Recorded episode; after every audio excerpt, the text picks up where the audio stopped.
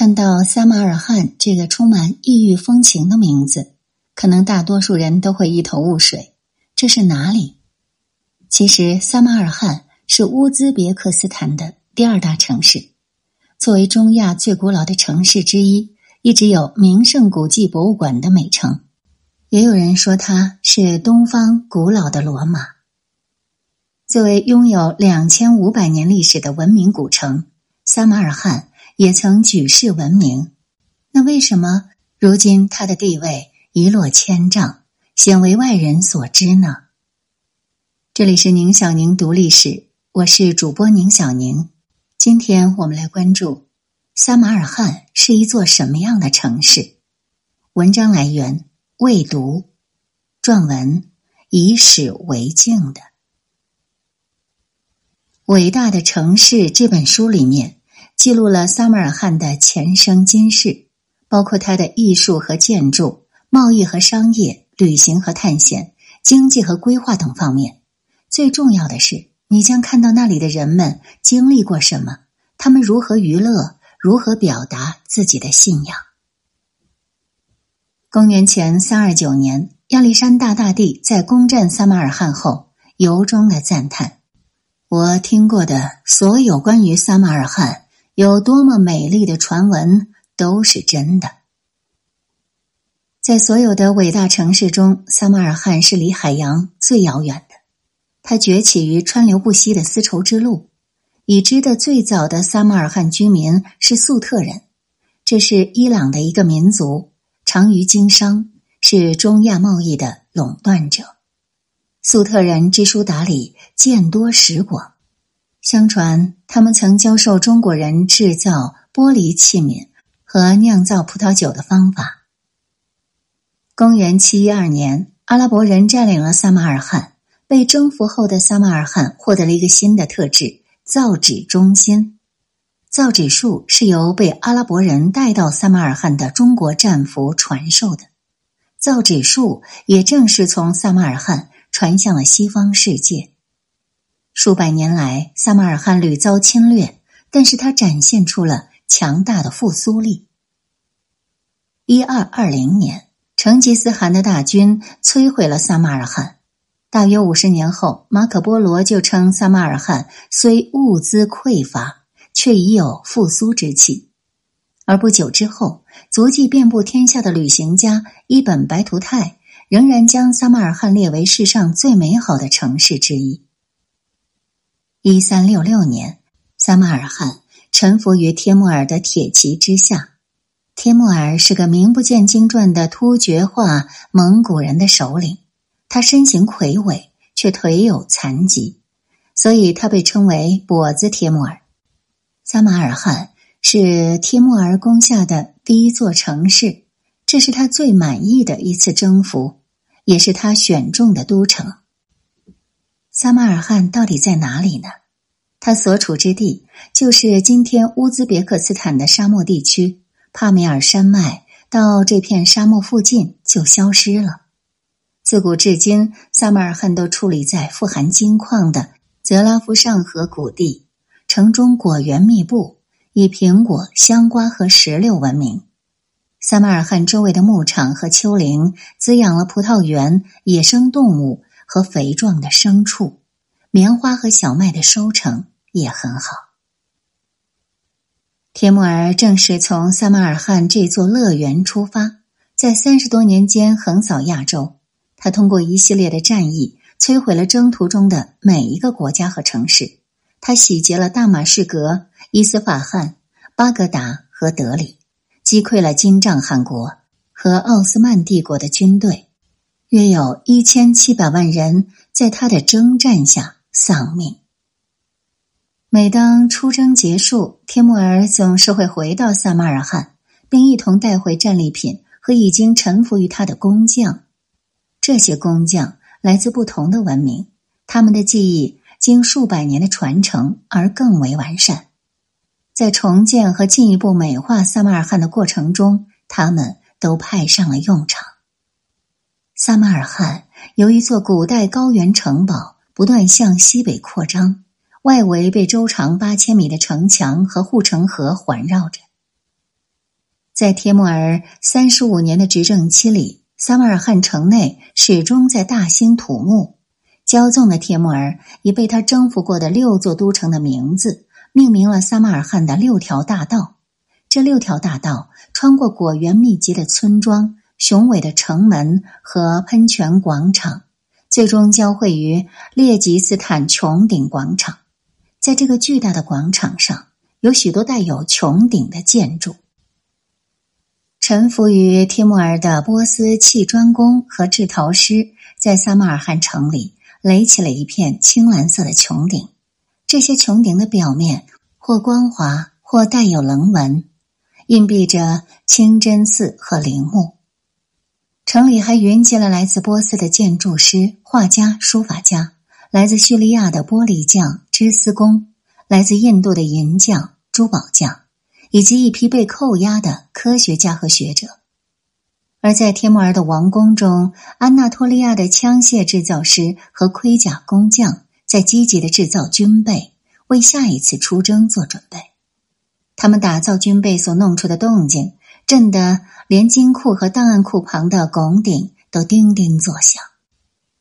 在撒马尔罕乃至整个帖木儿帝国的行政部门中，总督和军队统帅等职位通常都是由突厥化的蒙古人来担任的。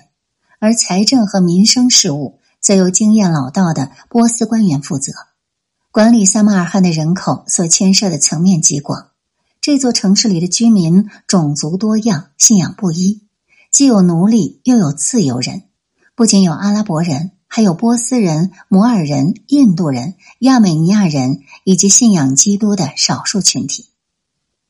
此外，世界各地的产品。都沿着丝绸之路涌入撒马尔罕的市场上。这些产品包括了中国的玉器、印度的香料和俄罗斯的皮草。撒马尔罕只用了几年时间，并让他被赋予的一系列称号“宇宙中心”“精神花园”“世界之境”变得名副其实。而事实上，他从来没有像唐代的长安或是现代的巴黎那样。成为一座规模巨大的城市。卡斯蒂利亚王国的使节冈萨雷斯·德克拉维霍曾访问过萨马尔罕，他痴迷于萨马尔罕的财富，估算它的面积比塞维利亚略大，人口约为十五万。说到底，萨马尔罕引人惊叹的不是它的规模，而是它的国际化都市魅力。这种富丽堂皇的景象。可以充分调动人的激情。作为撒马尔罕所仰仗的统治者，帖木儿其实是一个长期神龙见首不见尾的人物。哪怕他已经结束征战，班师回朝，他也会选择在城外安营扎寨。城外有一个天木儿的花园小区，而他一共建了十六个这样的小区，其中的宫殿和亭阁有些贴有中国瓷。有些装饰着壁画，壁画上草草的描绘着天木儿经历的战事和他的喜好；还有的宫殿和亭阁周围是大型的公园，马儿如果跑进公园，可能会走丢呢。有时候，帖木儿会在城外的营帐内接见外国使节，他的营帐建造的华丽壮观，屏障和帐顶上都悬挂着缀满宝石的丝绸。也许从来没有哪座城市完全是由某一个人创造的。成吉思汗仿佛鄙夷任何文明，因此就毁灭他们。但是就在将近二百年后，帖木儿为了满足个人意愿，却操控了艺术和科学。在撒马尔罕，帖木儿为自己，也有可能是为上天，修筑了一个宏伟的建筑。他似乎想在这个建筑上凝聚并保存世界上的所有记忆，而这一座世界上最奇伟的建筑就是比比哈努姆清真寺。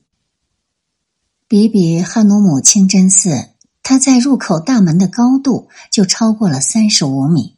寺内庭院的地面铺的是大理石，庭院四周是围廊，围廊的顶部由多个小穹顶组成，支撑着这些穹顶的。是四百多根大理石柱。按照帖木儿的规划，它被建在市中心附近，配有四十九米高的宣礼塔。为了修建这座清真寺，帖木儿调集了数千名技艺精湛的工匠，还动用了九十五头印度大象，负责将大理石运到施工现场。由于嫌弃清真寺的大门建得太慢，帖木儿处死了这个工程项目的总监。在施工现场，年迈而且腿脚不便的帖木儿会在担架上挥舞着手臂，把肉丢给他赞赏的工人作为奖励。而建筑师们害怕自己重蹈总监的覆辙，很快就把清真寺给建好了。然而，在帖木儿去世之前，清真寺。就出现了严重的破损。一四零五年，帖木儿在他远征的路上去世了。他刚一撒手人寰，他的帝国就出现了分裂。成吉思汗的后人们虽然也分裂了蒙古帝国，但蒙古和平的局面还是维持了一个多世纪。帖木儿帝国就不一样了，他对于偏执的帖木儿过度依赖。所以他的离世给国家留下了一片混乱和令人困惑的状况。不过，在接下来的几百年里，萨马尔汗还是给这个世界留下了宝贵的遗产。